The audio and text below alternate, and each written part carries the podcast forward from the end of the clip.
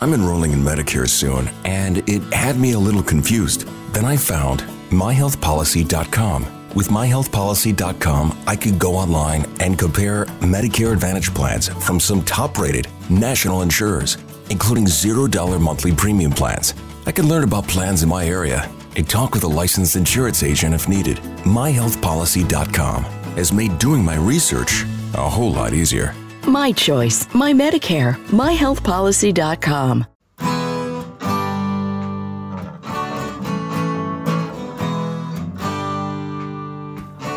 Bem-vindo a mais um podcast do Senhor Tanquinho. Eu sou o Guilherme. E eu sou o Rony. E aqui a nossa missão é deixar você no controle do seu corpo. Fala Tanquinho e Tanquinha, esse podcast está sendo oferecido a você pela loja Tudo Low Carb. O que é a loja Tudo Low Carb? É basicamente um e-commerce onde todos os produtos que estão à venda são próprios para a sua dieta baixa em carboidratos. Então é muito legal, porque eles têm ótimos preços, todos os produtos são baixos em carboidratos e é lá que a gente encontra os nossos próprios ingredientes. Inclusive, eles quiseram dar um presente muito bacana para você é o seguinte: você vai na loja online, você vai encontrar todos os produtos que você quiser, entre oleaginosas do tipo castanha do Pará, amêndoas, nozes, queijos, chips de parmesão, adoçantes como elitritol e xilitol, lanchinhos práticos, macarrão com jaque, cacau em pó e todo tipo de alimento ou ingrediente que você quiser utilizar para incrementar a sua dieta low carb, você vai encontrar lá. Então é fantástico e eu tenho uma dica quente para você agora. Quando você estiver indo pagar, você coloca o cupom SR Tanquinho no checkout e vai ganhar 10% off na sua primeira compra. Então são 10% de desconto sem fazer nada. É incrível e eu recomendo que você compre lá porque os preços são bons, os produtos são ótimos e eles também apoiam essa nossa iniciativa do podcast. Tendo dito tudo isso, hora do show. Olá, Tanquinho! Olá, Tanquinha! Sejam bem-vindos e bem-vindas a mais um episódio do nosso podcast. E essa aqui é mais uma das nossas super entrevistas com convidados especiais. A convidada de hoje é a Flávia Trajana. Tudo bem, Flávia? Tudo bem, Guilherme? Olá, Tanquinhos e Tanquinhas! Para quem não sabe, a Flávia é estudante de nutrição, palestrante e também autora do curso digital Emagrecimento Sem Mitos. Então, Flávia, como você pode se apresentar e contar um pouquinho da sua história para quem está ouvindo a gente, mas ainda não te conhece.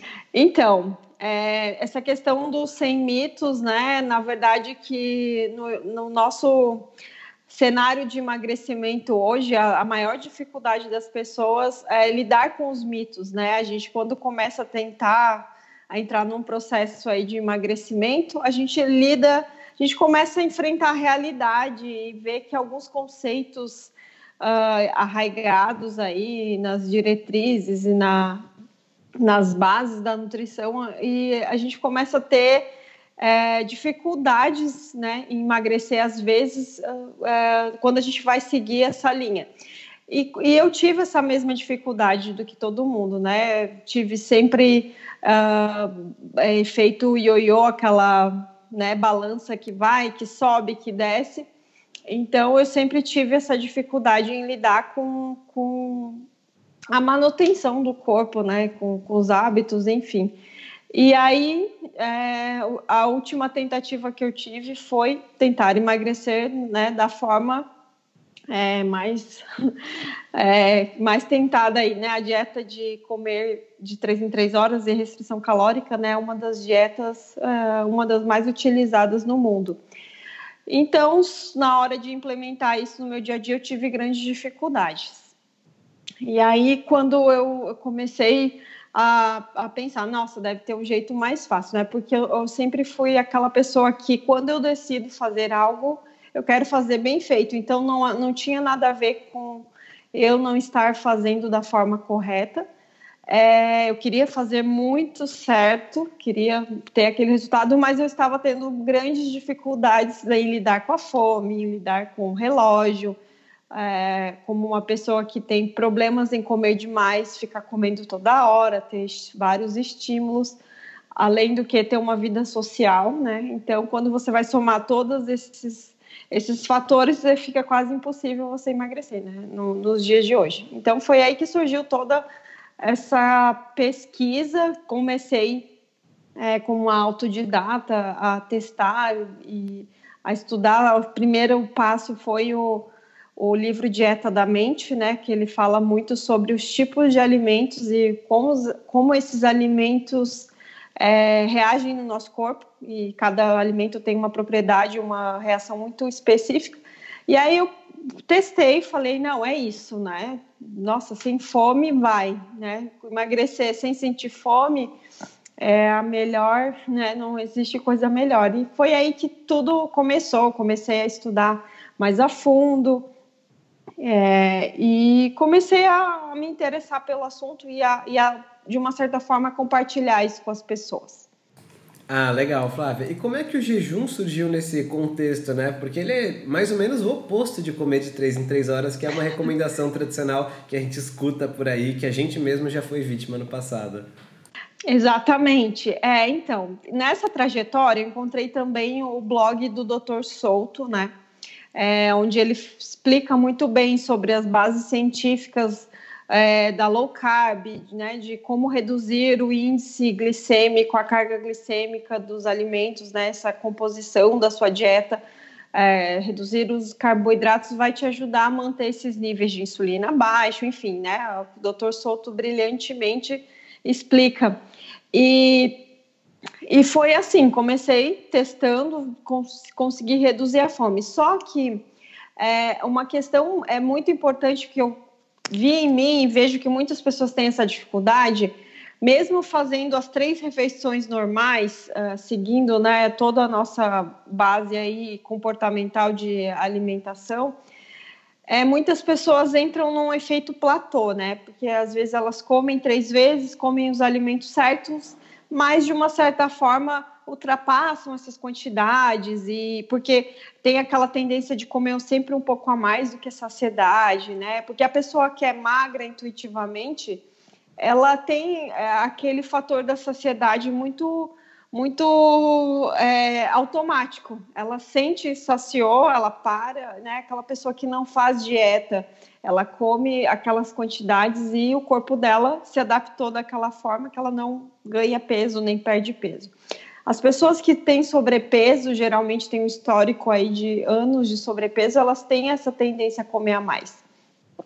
E aí onde eu senti a necessidade de, ah, eu, né, é, comecei a sentir menos fome, mas aí a, a, a, balança e o resultado não estava exatamente como eu queria. E eu sabia que eu ultrapassava um pouco essas quantidades e o número de refeições, às vezes, às vezes três refeições, às vezes um lanchinho ali low carb. E um dia eu assisti um vídeo, um, um podcast do Dr. Jason Fung, que ele falava nessa questão do jejum, citou muito essa parte evolutiva, que quanto mais vezes você come, mais vontade você vai ter, todo aquele efeito da hormonal no corpo. Eu falei, nossa, tem todo sentido, né? Para uma pessoa que come muito, é, realmente é uma forma, né, de, de, de ter um resultado. Só que para mim era bizarro, né? Eu ficava, gente, é, levantar da cama e não comer nada, que coisa, né? É, é muito, soa muito arbitrário. Mas eu pensei, falei, não comecei fazendo assim loucamente, vou fazer tantas horas. Mas comecei a espaçar mais as minhas refeições. Eu ia conforme a fome, e aí eu sabia que era ok, li muito antes de, de fazer. Eu sabia que eu não ia morrer se eu ficasse lá seis horas, oito horas sem comer. E aí foi indo, foi as primeiras 12, 14 horas foi mágico, né? Daí quando você levanta da cama e você vê que você não está com fome, que já tem mais de 12, 14 horas que você não come, você está com menos fome do que quando você fez uma refeição há poucas horas, né? Há três, quatro horas depois. Eu pensei, nossa, isso é fantástico. E aí onde todo o resultado veio e autoconhecimento. Comecei a ver que a maioria das vezes eu comia por estímulos, uh, estímulos visuais, hábitos, estímulos é, do, do olfato, né? Que a gente é muito pego pelo, pelo olfato. E, e para mim surgiu assim, nossa, essa é a maneira que vai é, caber na minha, no meu estilo de vida, porque eu não sirvo para comer várias vezes ao dia, porque é, é, facilmente eu vou ganhar peso comendo várias vezes ao dia. E foi assim que aconteceu. Ah, que legal, Flávia. E eu acho que é, quem ouviu você agora deve estar tá bem animado para tentar fazer o jejum, ainda mais com os benefícios que você já foi citando. E a gente sabe também que você tem nas suas mídias sociais diversos seguidores, né? São realmente milhares. E a gente queria saber qual, pela sua experiência, quais são as coisas que toda pessoa deveria saber antes de tentar começar a jejuar. É, então, é, é, é, eu todo dia eu, eu ouço diversos uh, depoimentos. Tem pessoas que começam é, sem preparo algum, comendo bobagem, comendo besteira e tentam fazer jejum. Eu sempre falo que esse é o caminho mais difícil, né? Que a pessoa, ah, esses dias uma veio falar que é, foi para academia e passou mal. Daí eu perguntei, mas tá, o que, que você comeu antes, né, no, no dia anterior? Ah, comi brigadeiro. Ah, eu falei, então tá aí a explicação, né? Porque você passou mal, porque você é, colocou, é, ingeriu muito açúcar, esse açúcar, né, ficou com uma concentração alta no seu corpo, daí bruscamente você resolveu fazer um jejum é, e deu o efeito, né, da, é, digamos, hipoglicemia reativa, o efeito rebote desse pico de açúcar, e você teve esse desconforto. Né? A hipoglicemia reativa não é nem tanto pela essa questão é, de, de, quanto açúcar tem no seu sangue, mas essa, essa velocidade, né, essa quantidade de açúcar que você coloca de uma vez só para dentro e depois a, é, a velocidade que esse pico gera o efeito rebote, né? Então, é, é o que eu digo assim é, para as pessoas é começarem a tirar esses excessos de açúcares, de farinhas. A primeira coisa que vai ajudar a pessoa é, a praticar o jejum, porque ela vai sentir mais facilidade, ela vai sentir o que, que é realmente fome. E, e, aí ela não vai ficar dando esses picos né, de, de açúcar e de desconforto, porque o desconforto é o que faz a maioria das pessoas desistirem. E é isso que geralmente acontece. Elas comem é, fast food, doce, tentam fazer jejum, não dá certo. Ah, o jejum não é para mim, então eu vou desistir porque isso não vai funcionar para mim. Ah, entendi. Essas são algumas características que a pessoa precisa saber antes de começar o jejum. E se ela quiser começar, nunca fez o jejum antes, como que ela tem que começar? Você mencionou na sua história que não foi começando, pulou direto para jejuns mais longos, começou espaçando a refeição. Você acha que esse é o caminho para todo mundo? Qual que é o caminho das pedras aí para quem se interessa pelo jejum, mas não sabe como iniciar essa prática? Sim, eu primeiramente comecei com alimentação, né? É, igual eu falei, o efeito dos alimentos, comendo mais proteínas, né? Quem segue vocês aqui no podcast deve saber muito bem, né? Sobre a estratégia cetogênica, low carb, carnívora. Então, assim, é, trocar, tirar esses excessos de carboidratos, né? É, começar a comer mais proteínas. O que, que eu fiz, por exemplo? No, eu nunca pulava o café da manhã. Meus jejuns não começaram pulando o café da manhã. É, começaram assim: eu, eu tomava o café da manhã com ovos em vez de pão, né? Tirava o, aquele boom de açúcar logo pela manhã, né? Aquele pico glicêmico. É, então eu comecei a comer ovos, comia uh, o abacate, alguma coisa assim. E aí eu, a diferença foi que quando chegava no, ao meio-dia eu não estava com fome. Diferente de quando eu comia uma barrinha de cereal ou quando eu comia tipo tapioca com banana de manhã, chegava às 11 horas da manhã eu estava morrendo de fome tonta. É, no caso, quando eu comecei só a fazer essas trocas, chegava meio-dia, nada de fome. Aí eu comecei, ai, não tô com fome ao meio-dia, não tô com fome a uma às três horas começava a dar aquela fominha, ah, agora eu vou comer. Então foi primeiro essa, essa sensação do jejum natural, né? Primeiro eu, eu acredito que a, a, forma de se mudar um hábito é sempre de forma gradativa, né? É uma forma mais eficaz porque você vai conseguindo se adaptar de forma gradual, né? Sem a, a, aquela aqueles avanços muito grandes e depois você acaba desistindo. Tudo que se torna muito difícil, é muito audacioso inicialmente, sim, de uma forma muito brusca, isso faz com que a gente tenha medo e que a gente recue. Então, a forma gradativa é mais aceitável aos nossos olhos. Então, é, o jejum natural veio de uma forma, ah, eu vi que eu não ficava com, com fome, E a, a, primeira tentativa foi lá de 14 horas, que era jantar às, às 8 da noite, às 7 da noite, e depois no outro dia uh, almoçar, 11 e meia, meio-dia. E aí, quando eu acordava com essa sensação de, né, por causa de toda a reação hormonal do jejum, cortisol mais elevado, né, de manhã, por causa do ritmo circadiano, naturalmente nós sentimos menos fome, né? Principalmente quando a gente não coloca alimentos com um alto índice glicêmico. Então aí eu falo, nossa, tô sem fome, vai, eu vou até o almoço tranquilamente. Mas foi assim, um dia após o outro, tentando, e, e, e daí depois de um tempo eu comecei a programar, né? A fazer os jejuns programados. Ah, agora eu quero tentar o de 24 horas. Esses primeiros programados, né? Você fica um pouco ansioso, que você fica, nossa, nunca fiquei tantas horas nossa, 18 horas sem comer.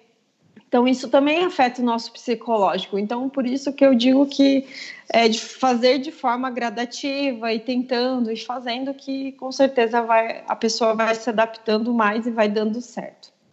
Perfeito, Flávia. E talvez quem esteja escutando a gente agora está pensando, pô, eu já consigo fazer 12 horas de jejum todos os dias, ou então já consigo fazer 14, 16 horas todos os dias. Essa pessoa, você acha que ela deve tentar continuar progredindo, tentar fazer um protocolo, por exemplo, de 24 horas eventualmente, porque talvez isso tenha mais benefícios, ou, de, ou manter um jejum assim, 16 por 8 diariamente, já é um, um bom tipo de protocolo a ser seguido? Então, eu acho que depende do objetivo dessa pessoa, né? Se essa pessoa está fazendo 16 horas todos os dias, né, nesse nessa janela sempre a mesma, e ela parou de emagrecer. Então, ela pode sim tentar fazer, né? Existe até aquele protocolo do Michael Mosley, né, que é o protocolo 5 por 2, que é fazer os jejuns uh, alternados. Não é bem o de 24, mas é como se dois dias da semana você ingerisse no máximo 500 calorias, ou seja, dá mais ou menos se você fizer um jejum lá de 24 horas ou 20 horas, você vai fazer uma refeição, você vai ingerir aí 500 calorias nessa refeição e fazer em dias alternados. É, o, o que, que, acontece muito? As pessoas que fazem todos os dias de, do 16 horas comem sempre as mesmas quantidades, né, os mesmos estímulos, a, o corpo da, daquela pessoa tende a se adaptar, né, no processo geral da homeostase, né, o corpo sempre vai tentar se adaptar. Inicialmente, o 16 traz muito resultado, tem muitas pessoas que usam como manutenção, mas é, quando a pessoa ainda não está no seu ideal, que ela gostaria de perder mais gordura, perder mais peso, é, geralmente daí se tenta protocolos mais avançados, né? Fazer esses dias alternados, de 24, esses dois dias da semana, três dias da semana. E aí os protocolos vão, né? Uh, tem vai de várias horas, enfim, tem, depende muito do objetivo e da, a, digamos, da aplicabilidade, né, daquela pessoa. Sempre eu penso que a saúde mental e que, e que a pessoa sinta é desconfortável, às vezes, fazer mais de 24 horas, é, mas eh, se, se para a pessoa for algo que ela consiga fazer sem grandes desconfortos, né, algo que seja é, aplicável na vida dela, eu acho que é ok, mas é, sem virar aquela paranoia, sem virar a, aquela questão, ah, a pessoa está pagando penitência, tem que fazer tantas horas, vira um, meio que um sofrimento e isso a gente também tende a, a desistir do hábito porque né, tudo que é muito difícil a gente acaba desistindo. Ah, muito legal, Flávia. Acho bacana que um tema assim que fica aparente na maneira que você fala é que não é para ser uma coisa sofrida, não é para ser uma coisa muito difícil, um obstáculo intransponível, e sim uma mudança de hábitos gradual, né? Isso eu acho bem, bem interessante. E quando a gente fala de mudar os hábitos, como você mencionou, você falou um pouquinho da adaptação do corpo aos protocolos. Você acha interessante então mudar o tipo de protocolo de jejum que é adotado a cada, por exemplo, N meses ou para manutenção está funcionando e a pessoa se adaptou, ela segue isso? E ao mesmo tempo, é uma, uma dúvida que pode surgir assim, o pessoal, pô, mas se eu programo meus jejuns e faço 16 por 8 todos os dias, por exemplo, é, eu não sei se eu tô ouvindo a minha fome, se eu tô comendo por hábito, que muita gente fala disso, de comer ouvindo a fome, comer intuitivo. Qual é o seu pensamento sobre todas essas possíveis mudanças de maneiras de incorporar o jejum no dia a dia? Então, é, o processo, o, o, protocolo 16 horas geralmente é utilizado mais para manutenção e no início, quando a pessoa está se adaptando, né? Uh, geralmente as pessoas entram nesse efeito platô e, e sim, é, é, aplicável fazer de 24, de 36. É, é, lá no, eu sigo muito o blog do Dr. Jason Fung, principalmente para mulheres, fazer uma semana lá com protocolos de 42 horas, fazer duas vezes por semana, um de 42. Então, vai, vai depender. Só que, como eu disse, 42 horas é, também já é um protocolo mais avançado, não é para qualquer, qualquer pessoa, em qualquer né, fase. Se ela está no início, vai ser muito difícil. Se ela está ouvindo isso, ela vai me achar uma, uma louca, né, falando de 42 horas sem comer. Mas existem esses protocolos, né? E tem gente que faz de três, quatro dias, cinco dias, enfim.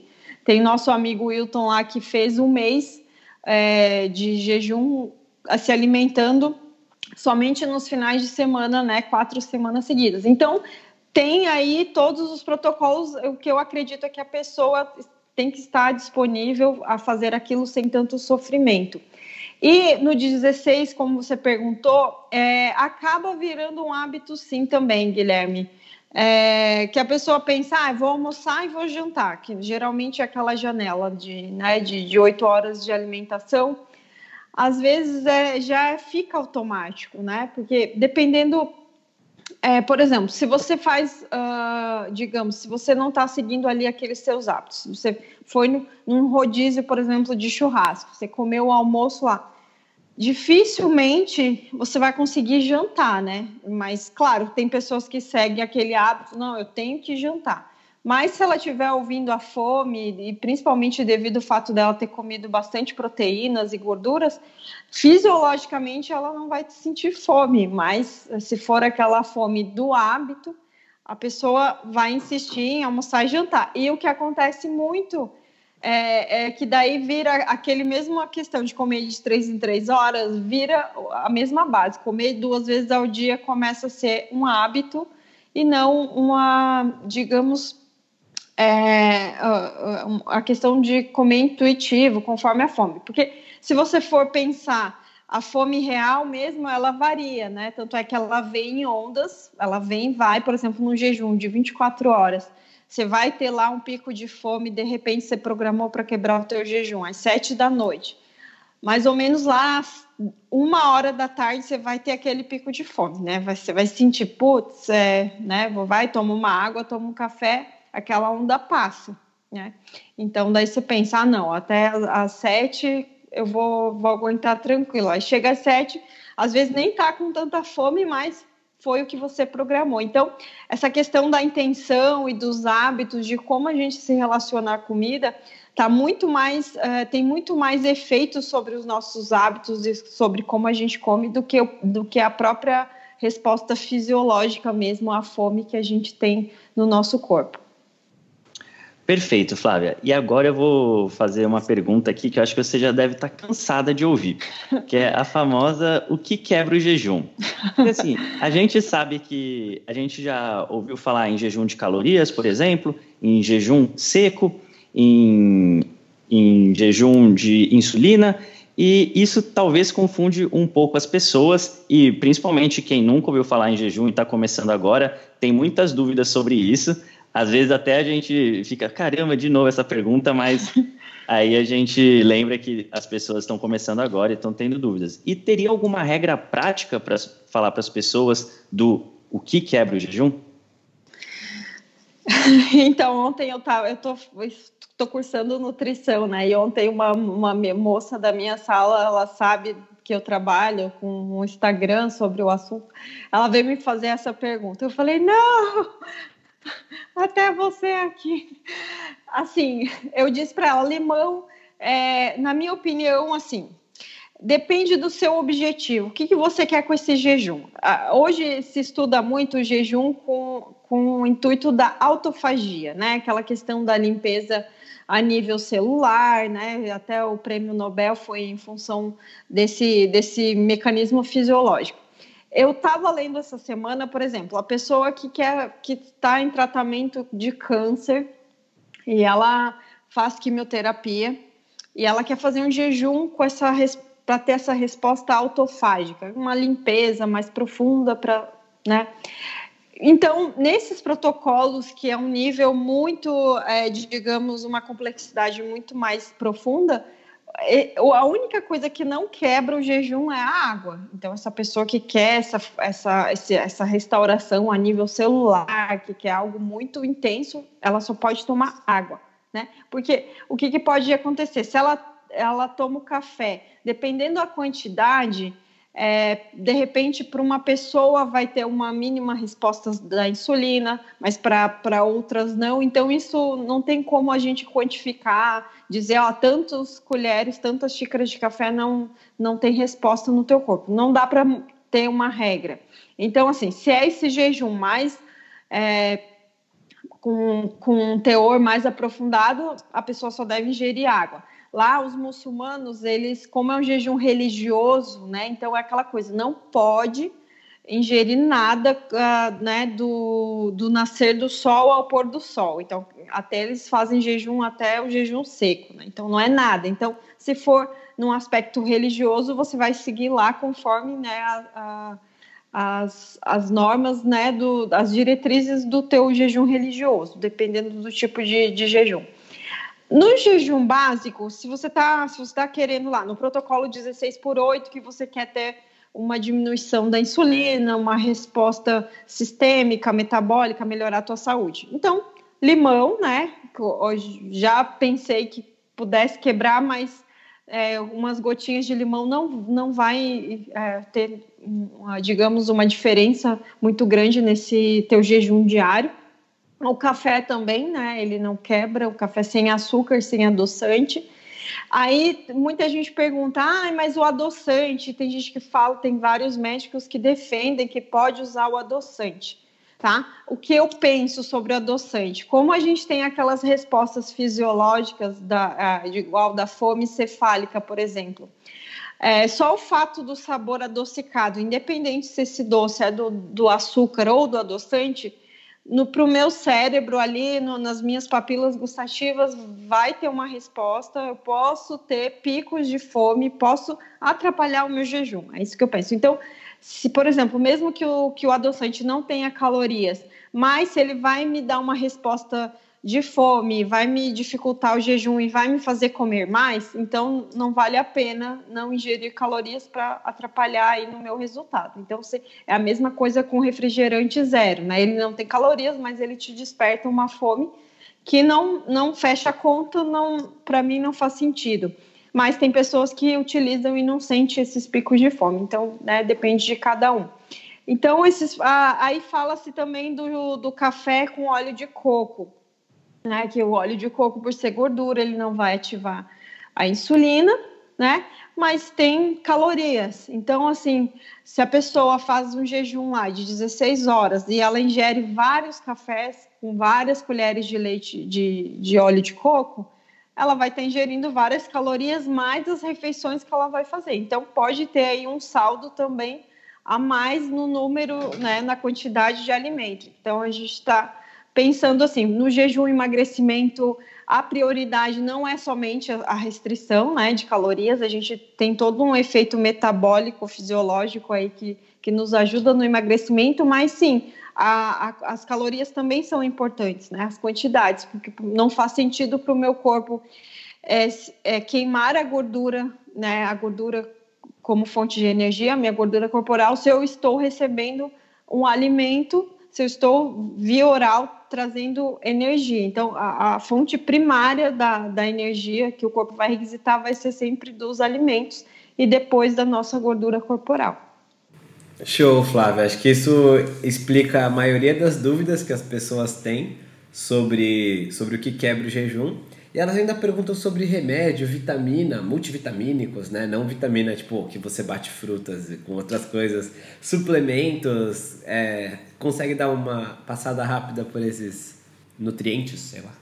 Sim, sim. É, as vitaminas, por exemplo, vitaminas uh, como vitamina D, vitamina B12, né? Vários tipos de vitaminas não quebram jejum.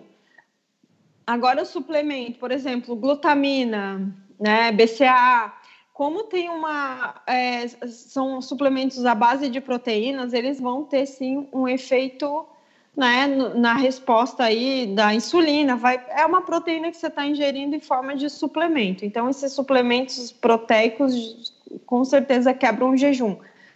Mas daí a gente, né, às vezes alguns nutricionistas indicam na, na janela ali para pessoa tomar o suplemento pré-treino para ter um efeito. Enfim, daí, como eu digo, vai depender muito do objetivo, da orientação, do que, que a pessoa está seguindo, do que, que ela está priorizando, né? É, mas uh, os remédios também, se o, o, remédio não quebra o jejum, principalmente né, se esse remédio foi orientado aí, foi prescrito pelo seu médico, você deve continuar tomando sua medicação normalmente, né? E não, não se preocupar com o jejum e sim priorizar a, a prescrição médica.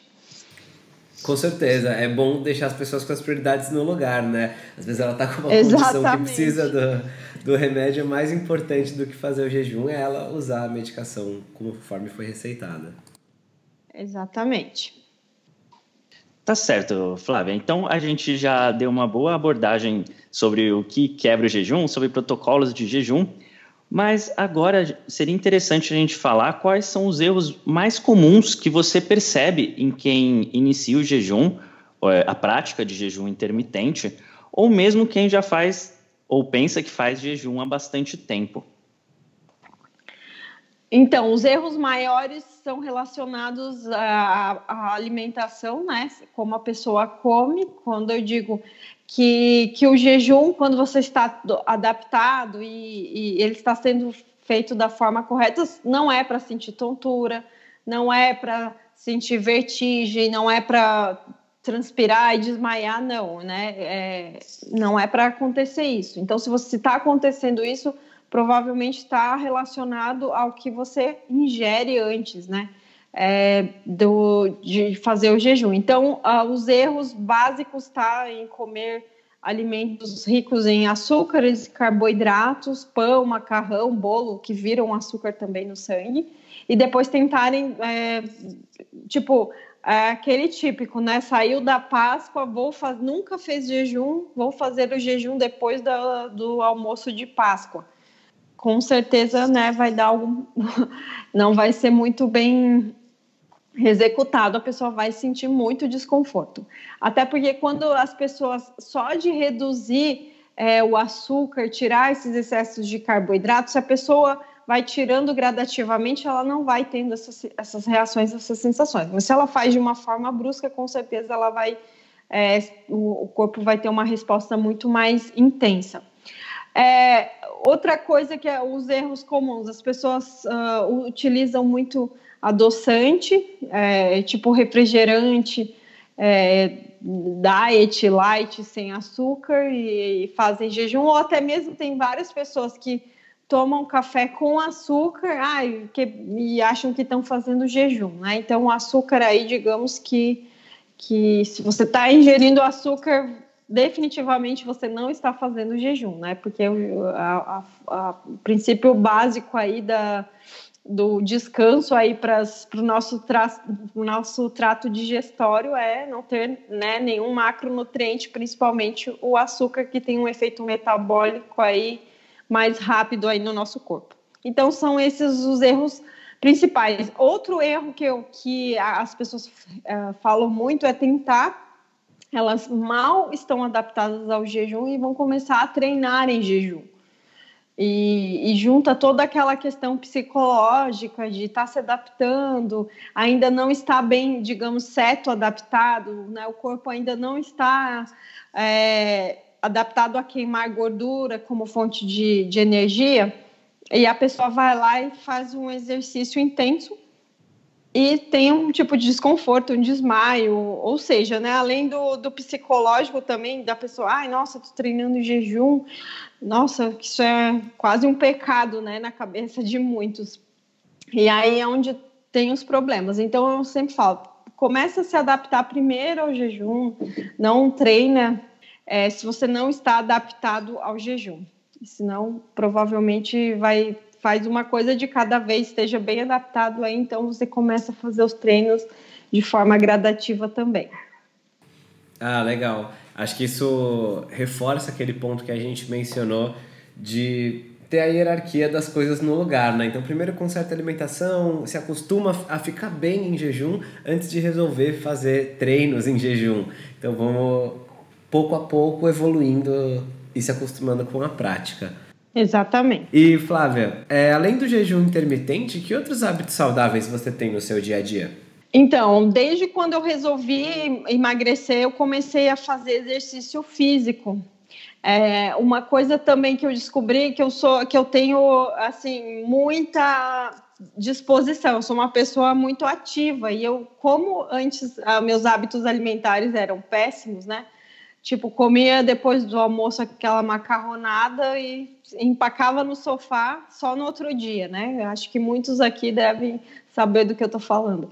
Então eu me achava super preguiçosa, ai, nossa, não tenho disposição. E com esse, com esse processo de mudança, eu comecei a fazer exercício e comecei a gostar muito assim do exercício físico, de vários, já fiz alguns tipos.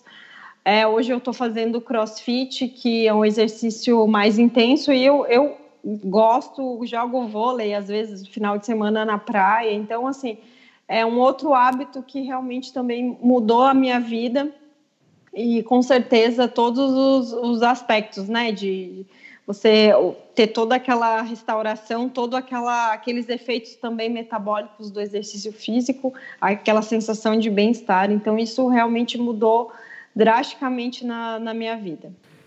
Show, show, que legal.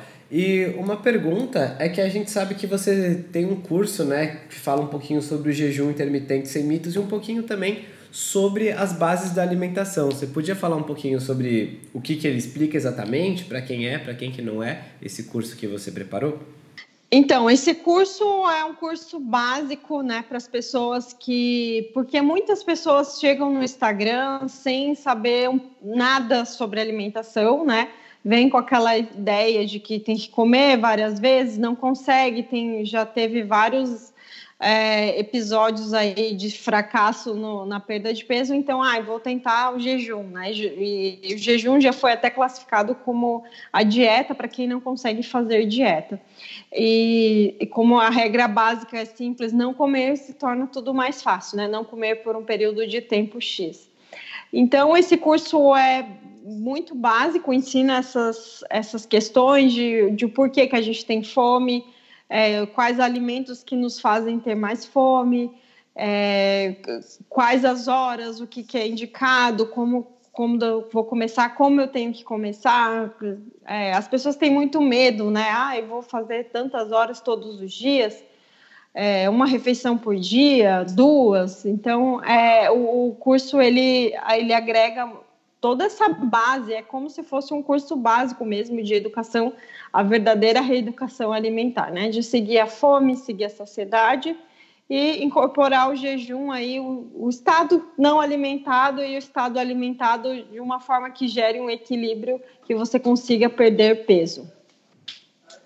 Ah, bacana, Flávia. É, o curso é bem bacana. A gente vai deixar um link aqui embaixo para quem quiser conhecer mais. É claro, a gente vai deixar todos os links.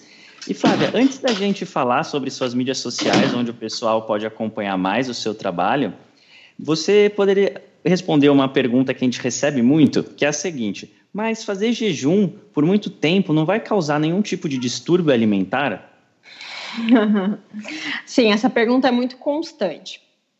Então, é, antes de agora eu estou cursando nutrição, mas é o que me despertou muito nessa mudança foi é, a questão de hábitos, né? Eu estudei um pouco de psicologia e antes de entrar na nutrição. Então, assim, estudei um pouquinho sobre é, teoria cognitiva comportamental, um pouco de psicanálise, um pouco das abordagens básicas da psicologia.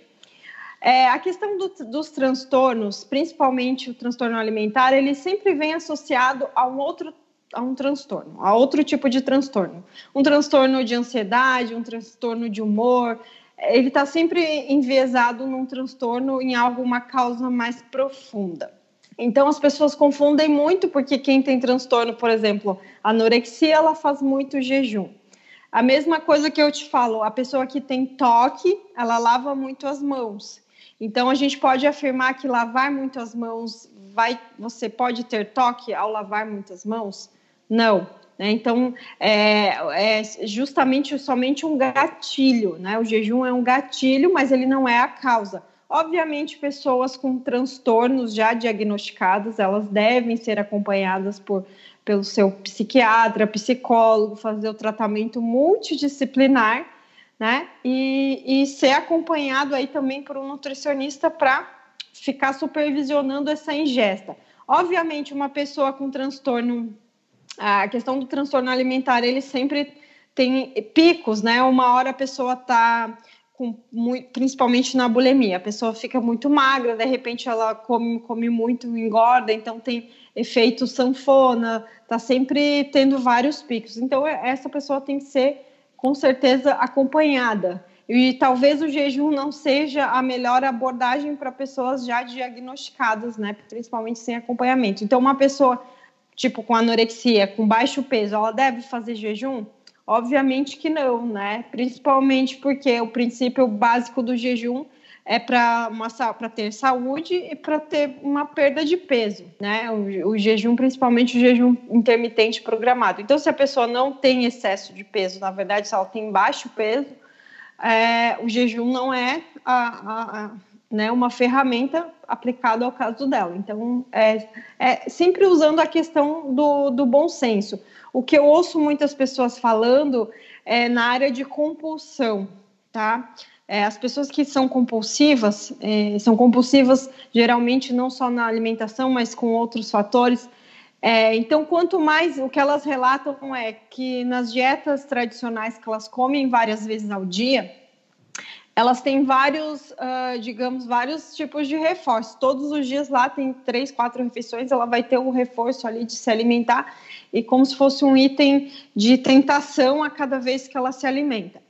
É, o que elas vêm me relatar é que essa compulsão diminuiu com o jejum, porque como o estímulo primário, né, de, de ficar comendo toda hora é reduzido e ela espera sentir a fome real, fisiológica, ela vai saber muito bem dimensionar, quantificar essa fome e até é, no momento que, que ela está saciada, ela sabe parar, porque ela ficou com esse mecanismo mais ativo devido à, à diminuição aí da, é, da, da, exposição aí de, a várias refeições. Então, nesse caso, o que eu ouço de muitas pessoas relatando é, é, até uma melhora nesse quadro da compulsão, né? Que é diferente também do transtorno. São, são coisas diferentes, mas que vale a pena a gente falar assim uh, um pouquinho de cada para as pessoas entenderem. Excelente, Flávia. Acho que fez muito sentido. A sua abordagem é muito sensata sobretudo, né? Isso é bem importante no mundo de tantas pessoas radicais. E para quem quiser acompanhar mais do seu trabalho, saber mais sobre o jejum sem mitos e saber um pouquinho mais sobre como você pensa a respeito do jejum, sei que você sempre posta coisa legal no Instagram, como que as pessoas têm que fazer para acompanhar você e suas postagens na internet afora? Então, tem o Instagram é, Jejum Intermitente, é, no, tem um grupo também no Facebook, é, Jejum Intermitente Sem Mitos, que foi lá onde tudo começou. E, a, e o que é interessante lá é que várias pessoas é, interagem, né? Então a gente todos os dias tem um quadro assim, de, de depoimentos, de histórias muito. É realmente um, um know-how assim muito grande, porque todos os dias é muito, é muito intenso. Então tem experiências, desabafos, né?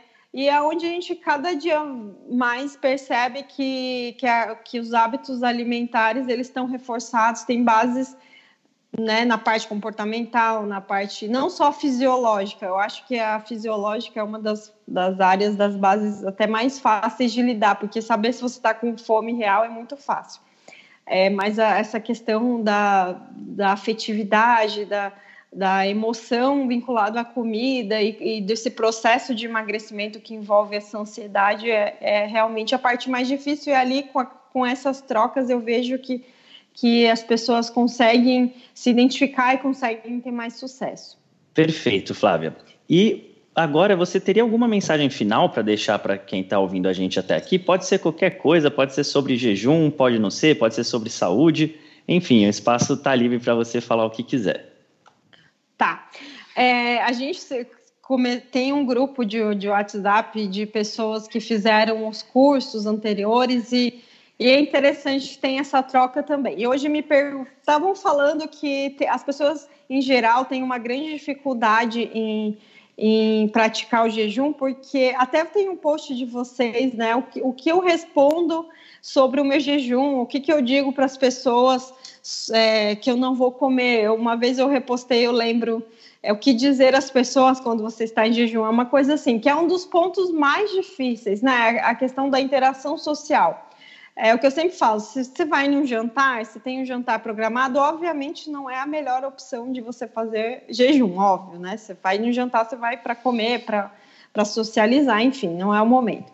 Mas, assim, é, se sempre que você está, por exemplo, no trabalho, ou na escola, enfim, em algum lugar que as pessoas te, te perguntam, ah, mas você, se você come, elas ficam te questionando. Se você não come, ah, eu, aí sempre me perguntam, ah, mas você come?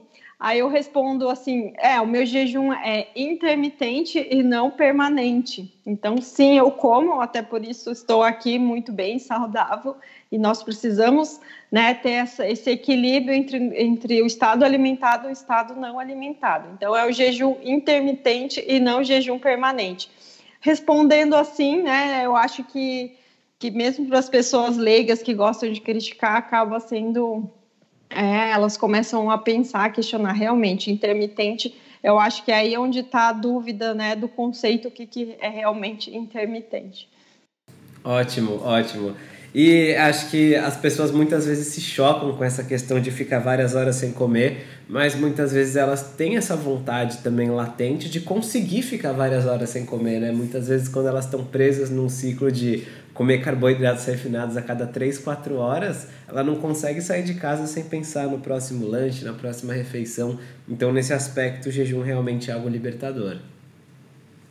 Exatamente, exatamente. Então, é, é, é, um, é um choque, né? Mas como que você como é, consegue pular o café da manhã? Nossa, não consigo nem sair de casa. Então, porque tá nesse vício, né? Nesse ciclo vicioso do carboidrato, do açúcar, desse pico e que é, realmente é possível sair dele. Eu saí, muitas vocês também, né? Muitos conseguem sair quando a gente entende é, essa essa reação no corpo, todos esses benefícios é realmente algo libertador. Eu penso, nossa, eu faria, eu ter, levaria esse estilo de vida mesmo para sempre, porque é, a gente não passa aquele apuro, né, de estar tá no trânsito, ai, não, não vou comer, a gente não se desespera, ou se você, se a sua reunião é, atrasou, você não vai conseguir almoçar naquele momento, fica até algo mais fácil de lidar. Não, eu sei, daqui a pouco eu vou comer. Então, sempre aquela história que a gente conta para a gente mesmo e, e, fica algo mais fácil de levar e você se torna até um pouco mais resiliente, né, com as outras coisas, porque é algo óbvio, mas que as pessoas não, não se imaginam fazendo isso porque elas estão nesse ciclo sem fim, né? Perfeito, Flávia.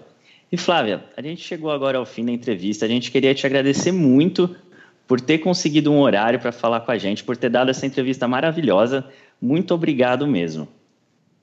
Eu agradeço vocês, gosto muito do trabalho de vocês, vocês são muito coerentes, é, tem uma, uma adesão aí muito bacana, um conteúdo maravilhoso e eu, eu que agradeço também o convite, foi uma, uma honra e um prazer estar aqui com vocês. Ah, muito obrigado. A gente gostou muito de poder contar com você hoje aqui como convidada e também tenho certeza que quem ouviu a gente até aqui também gostou muito. Então, pessoal, se você ouviu a gente até aqui, pode seguir a Flávia lá no Instagram. A gente vai deixar os links que ela mencionou, tanto para o curso, quanto para o grupo no Facebook, quanto para o Instagram dela na transcrição lá no nosso site, senhortanquinho.com. E recomendo a você que não perca as próximas entrevistas e os próximos episódios. Para isso é só se inscrever no seu player de podcast favorito. Muito obrigado por quem ouviu a gente até aqui e muito obrigado novamente a Flávia. E a gente se vê numa próxima semana. A gente solta podcasts todas as segundas-feiras e se você se inscrever, você não vai perder nenhum. Então até um próximo episódio. Um forte abraço do, do Senhor, Senhor Tanquinho. Tanquinho.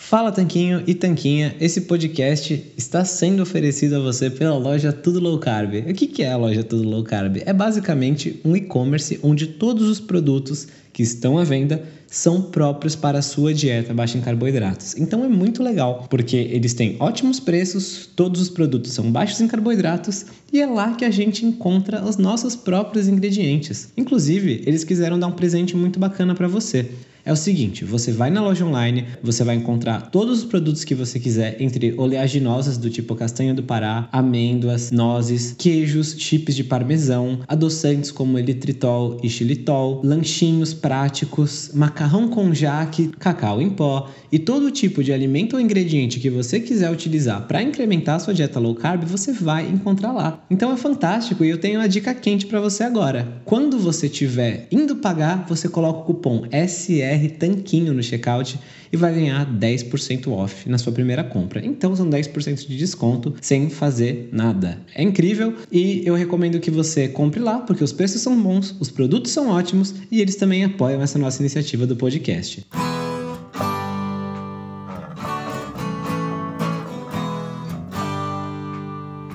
Você acabou de ouvir mais um episódio do podcast do Senhor Tanquinho. Não deixe de se inscrever para não perder nenhum episódio com os maiores especialistas para a sua saúde. Total Wine and More announces points with a purpose. Now through September 13th, collect five times points on wines and spirits. Points earned equals a matching donation to local charities, up to $2 million in total. Shop with us today or visit TotalWine.com. Terms and conditions apply. New to Medicare? Start now. Go to myhealthpolicy.com to learn about some of the top rated Medicare Advantage plans in your area, including plans for $0 a month in plan premiums, low out of pocket costs, and expansive provider networks. If you're thinking about a Medicare Advantage plan, myhealthpolicy.com is a great place to go to find a plan that meets your needs. Learn more about your options, even talk with a licensed insurance agent. myhealthpolicy.com. New to Medicare? Go to myhealthpolicy.com. With myhealthpolicy.com, you can compare plans from some of the nation's top insurers. Start now to find a plan and apply online. myhealthpolicy.com makes it easy to find a Medicare Advantage plan in your area, including plans for $0 a month in plan premiums, low out of pocket costs, and expansive provider networks. My decision, my Medicare. myhealthpolicy.com com.